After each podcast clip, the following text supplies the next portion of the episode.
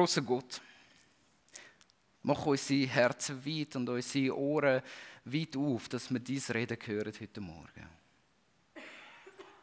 Wir sind in einer Adventszeit, wir warten auf dich. Wir warten auf dein Reden, auf dein Wirken. Wir erhoffen uns dein Handeln in unsere Gemeinde, in unser Leben, in unsere Region.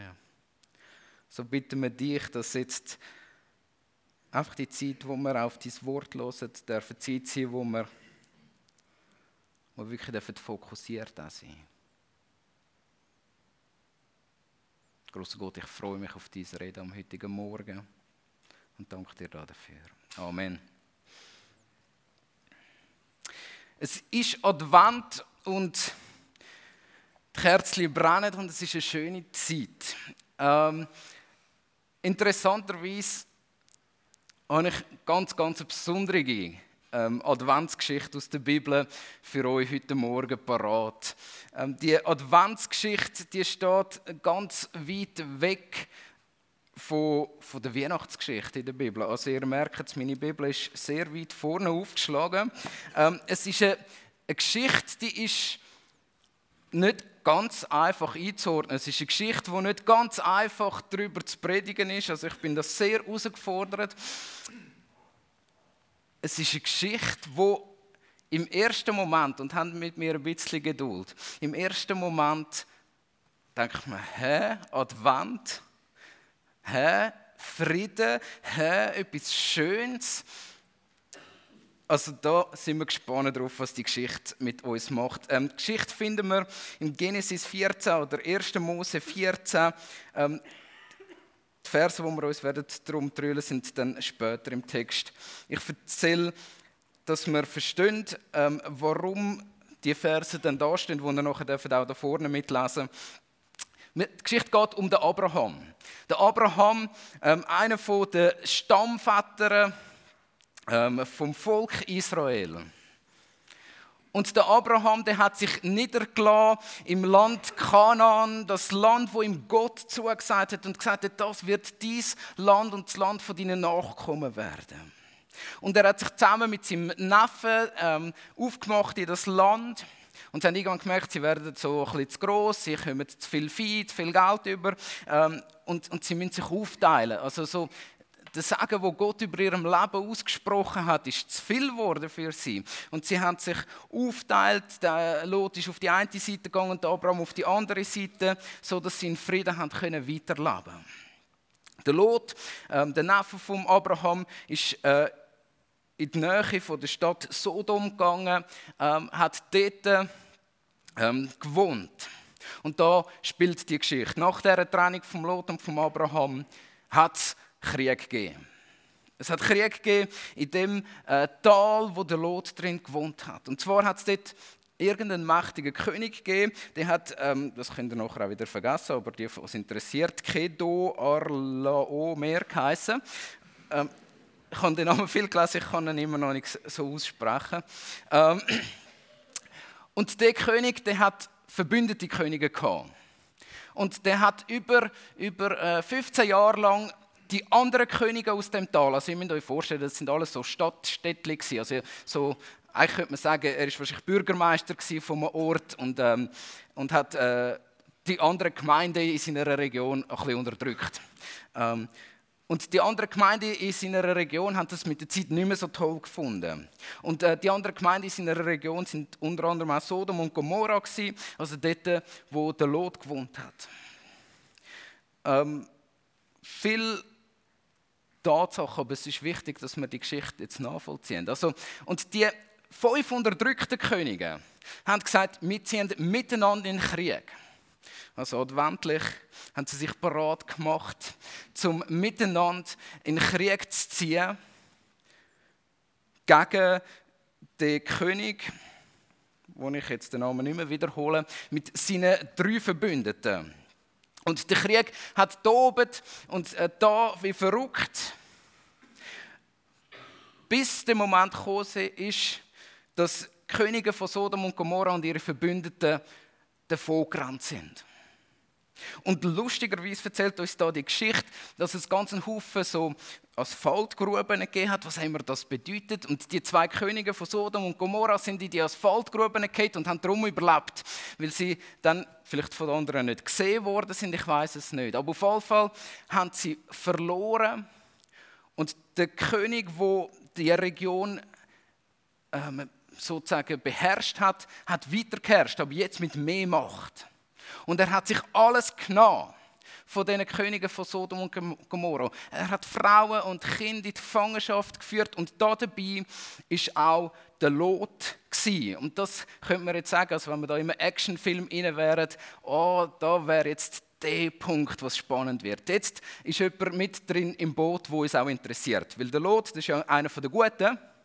Ähm, und, und wenn die Guten angegriffen werden, dann haben wir ein Problem damit. Und, ähm, und der Abraham hat auch ein Problem gehabt. Sein Neffe mit allem, was er besitzt hat, mit seiner, mit seiner Frau und seinem Kind, ist in die Gefangenschaft geführt worden. Und der Abraham hat gesagt, das lasse ich mir nicht gefallen. Er hat alle seine Leute zusammengeholt und hat ihnen Waffen gegeben. Ähm, 318 Männer, also auf dem Markt genau ist uns das beschrieben, wie viele Männer das da dabei sind. Ähm, sie sind losgezogen gegen vier Könige, wo gerade fünf Könige besiegt haben. Also das ist das Verhältnis, das wir haben. Also so ähm, gegen Siegreiche, gegen siegreiches Heer. Ähm, er ist losgezogen und hat das mit einem guten Trick in der Nacht hat er sie überfallen und hat den Sieg davon getragen hat den Lot und all seine Leute befreit. Und die Geschichte, die heute Morgen eine Rolle spielt, ist die Geschichte am Morgen nachher. Und das lesen wir ähm, im Genesis 14, Vers 17. Ähm, ihr dürft das einfach da vorne mitlesen. Ich habe das ähm, vorbereitet. Dann äh, sind wir alle konzentriert.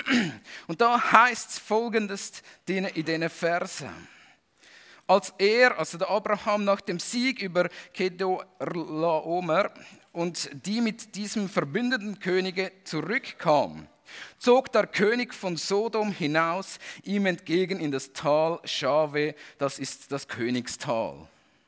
Da sprach der König von Sodom zu Abraham, gib mir die Leute, die Habe aber nimm für dich. Und Abraham sprach zum König von Sodom, ich erhebe meine Hand zum Herrn, dem höchsten Gott, dem Schöpfer des Himmels und der Erde. Nicht einen Faden, noch einen Schuhriemen, nichts von allem, was du hast, nehme ich an. Du sollst nicht sagen können, ich war es, der Abraham reich gemacht hat. Nichts will ich, nur was die Leute gegessen haben und den Anteil der Männer, die mit mir gezogen sind. Und dann äh, noch ein paar Namen, wer seinen Anteil erhalten hat. Eine Geschichte, die mich spontan als moderne Weihnachten erinnert. Man kommt fröhlich zusammen nach einem Sieg. Und ähm, man ist relativ glücklich. Und ähm, Esther hat gesagt, wir sollen uns auch wieder besinnen, was, um was es an Weihnachten wirklich geht. Und genau um das geht es, dass wir schön teilen miteinander. Dass wir unsere Sieg haben, dass wir unsere Liebe haben untereinander. Und man könnte die Geschichte so lesen und sagen, okay, schöne Geschichte, aber um was, um alles in der Welt hat das heute mit uns zu tun? Das ist eine Geschichte, die irgendwie nicht passt. Und ähm, die sehr Bibeltreue unter euch oder auch die, die die Bibel sich geschnappt haben, haben gemerkt, dass ich einfach ein paar Verse weggelassen habe. Ähm, und das sind sehr relevante Verse und, und, und Verse, die ich selber, da muss ich ganz ehrlich sein, seit Jahren probiere einzuordnen. Und es nicht kann, aber sie sind so besonders, dass wir sie heute, heute Morgen anschauen miteinander. ähm, also ich brauche da nochmal, genau. Also die sind da ähm, drin. In die ganze Situation kommt nämlich plötzlich eine Figur rein, wo nicht reinpasst in die Geschichte. Also, in die, in die, Geschichte geht die Figur nicht rein, die macht keinen Sinn. Also, ihr habt gemerkt, die Geschichte lässt sich relativ flüssig lesen, ohne dass die drei Verse drin stehen. Aber die drei Verse, die da rot markiert sind, die sind sehr zentral.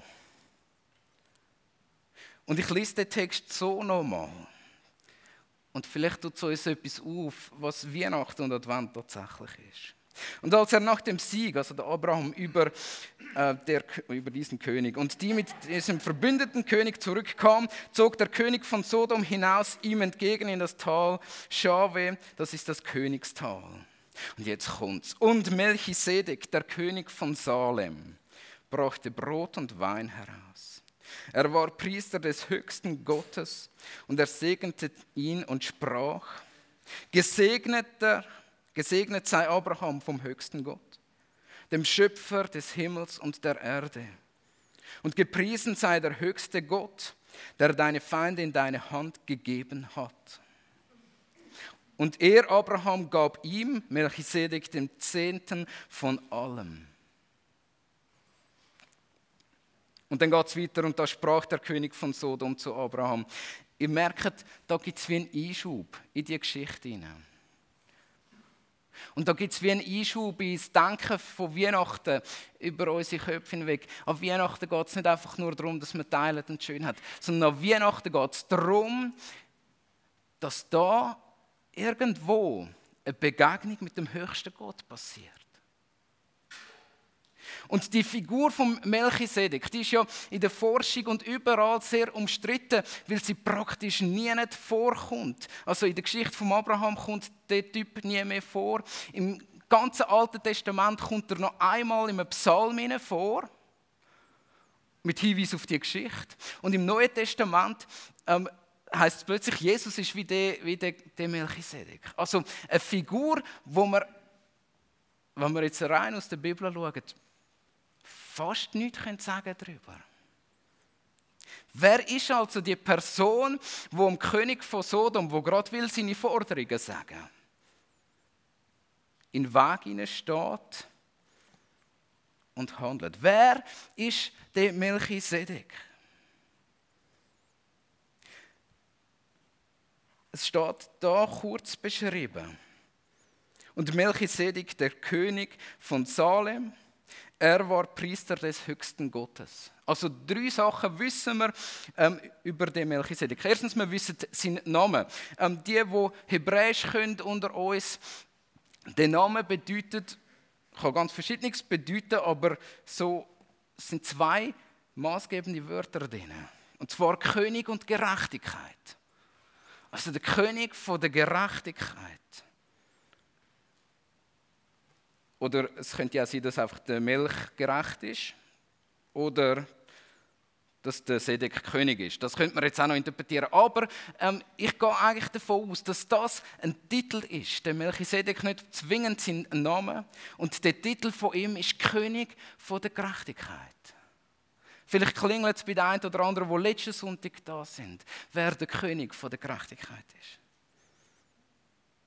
und der König von Salem. Und auch das ist so in einer Wolke von nicht genau definiert. Ähm, viele Forscher gehen davon aus, dass Salem ähm, vor, also die Stadt war, wo Jerusalem war. Also ich merke, bei Jerusalem ist das Salem auch drin. Aber gleichzeitig könnte man auch da wieder sagen, dass das Salem vom Wort Shalom kommt. Der König vom Frieden. Und in die Diskussion von zwei, also der Abraham als Sieger und der König von Sodom, so als ein starker König, der zwar verloren hat, kommt der Priester vom höchsten Gott rein. Und ich weiß nicht, man kann nur drüber stolpern und denkt, ausgerechnet, er könnte ja ähm, ein Päckchen Reis und auch ein bisschen äh, Geschnetzelt dazu bringen. Aber das macht er nicht. Er bringt Brot und Wein.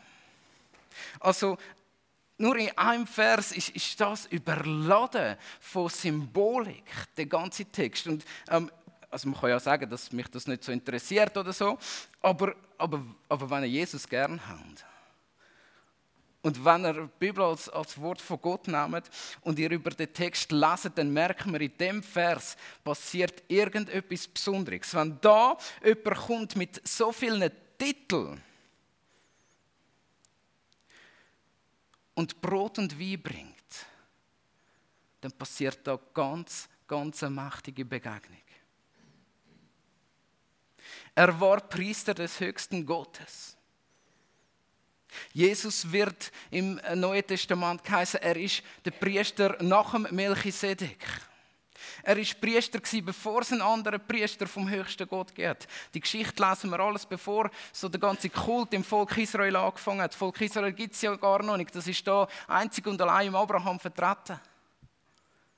Also wir merken, da passiert eine Begegnung. Und wir haben, ähm, ich habe das bewusst nicht in die Serie gepackt, Begegnung, also in die lebensverändernde Begegnung. Aber auch da haben wir eine lebensverändernde Begegnung vom Abraham. In seinen Sieg hinein kommt der Priester vom höchsten Gott, der König vom Frieden, der König von der Gerechtigkeit.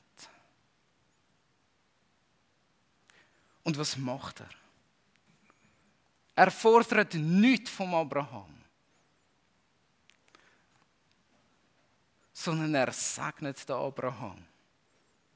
Und er spricht aus über Abraham, gesegnet sei Abraham vom höchsten Gott, dem Schöpfer des Himmels und der Erde.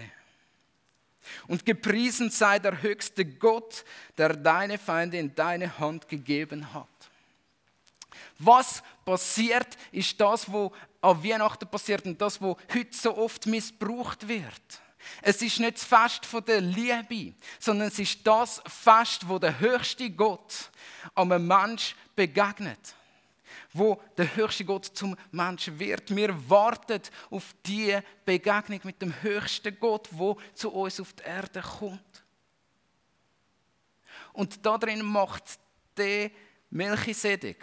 Ich will es gerne offen lassen, ob das, ob das Jesus war wo ihm dort in der Wüste begegnet ist. Jesus in seiner ewigen Gestalt. Ich will es offen lassen, ob das tatsächlich einfach ein Priester war, der ganz viel Nähe zu Gott hat. Aber was er macht, er stellt dem Abraham seinen Sieg in die Relation, wo er hingehört. Nicht du, Abraham, hast heute den Sieg geholt, sondern es ist Gott, der dir den Sieg gegeben hat. Gott ist es der, der dich reich macht. Und wir merken, dass das im Abraham genau das ausgelöst hat. Gott ist der, der euer Leben reich macht. Und darum sieg ihm er am König vom Frieden. Und die Reaktion von Abraham ist, ist, ja, ist ja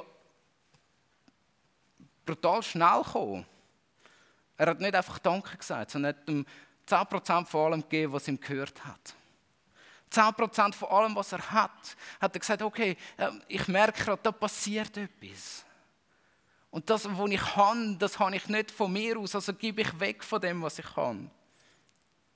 Und dann kommt die Begegnung nochmal mit dem König von Sodom. Jetzt, wo der König von Salem, der König Melchisedek, fertig ist dann darf der König von Sodom nochmal kommen und sagt, hey Abraham, jetzt wo ich das auch so gehört habe, ähm, fühle ich mich gerade wahrscheinlich auch ein bisschen schlecht, wenn ich jetzt von dir alles würde Also darf ich wenigstens meine Leute haben. Und der Abraham hat etwas gemerkt. Er hat gesagt, nichts von dem, was ich habe, will ich dir zurückgeben, äh, will, äh, Entschuldigung, will ich dir nicht zurückgeben. Alles, was dir gehört, abgesehen von dem, was wir halt schon gegessen haben, soll dir wieder gehören. Ich will nie, dass es heißt, ähm, der König von Sodom hat mich reich gemacht, sondern der Abraham will, dass der Segen von Gott sichtbar wird. Der Abraham weiß, dass es mehr geht als nur um Teilen, mehr geht als nur um ein bisschen nett zueinander. Der Abraham wird in der Realität von Gott gestellt. Und das ist mein Traum von heute Morgen. Wenn wir Advent feiern, werden wir in die Realität von unserer Weltgeschichte hineingestellt. Weihnachten ist 2000 Jahre her. Ähm, die Geschichte ist nochmal 2000 Jahre lang, länger her. Ähm, aber im Advent warten wir wieder auf die Ankunft vom König vom Frieden. Im Advent warten wir wieder auf den König von der Gerechtigkeit. Im Advent halten wir inne und, und wenn wir das nicht schaffen unter der Woche, halten wir heute im Gottesdienst inne. Um uns wieder in die Realität zu stellen, wo kommt unser Segen her? Wo kommt unser Sieg her? Und wir lassen das ganz einfach. Vielleicht macht ihr das die Woche mal in eurer Familie oder, oder in eurem Hauskreis, dass ihr miteinander das Abendmahl nehmt. Brot und Wein, wo der Melchisedek mitbringt. Etwas in eine Realität hineinstellen. Es geht nicht mehr um uns, es geht um Jesus. Dass ihr das Abendmahl feiert, vielleicht in dieser Woche. Der Abraham kommt vom Sieg. Und er könnte eigentlich sagen, hey, schau, Melchisedek, schön, ich kenne dich nicht, ich weiß nicht, wer du bist. Äh, wir glauben per Zufall wahrscheinlich an den gleichen Gott. Aber ich habe gewonnen. Das ist mein Sieg. Und ich entscheide, was ich mit dem Gewinn mache, was ich da habe. Wäre eine mögliche Reaktion gewesen. Und schauen, an Weihnachten reagieren wir ganz oft so. Also ich kann von mir reden, aber ich sehe das ganz oft in unserer Welt. Weihnachten, auch am Ende des Jahres, wir überlegen uns, was wir in diesem Jahr alles geleistet haben. Ähm, der 13. Monatslohn als eine Bestätigung von dem, ich habe es doch verdient.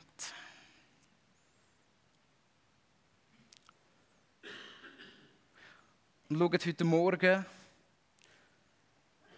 wünsche ich mir nichts mehr, als dass wir in die Gegenwart kommen vom König vom Frieden. Vom König von der Gerechtigkeit. Und unser Leben und all unsere Siege von dem Jahr und auch unsere Niederlagen übrigens einfach mal bei dem König sein lassen. Und aus unseren Sieg raus oder aus unseren Niederlagen sagen, oh Gott, von dir kommt alles. Und, und ich stand da und ich freue mich, dass du wiederkommst. Und ich warte auf dich und auf dein Wirken. Mach mein Denken grösser, als dass es nur auf mich bezogen ist.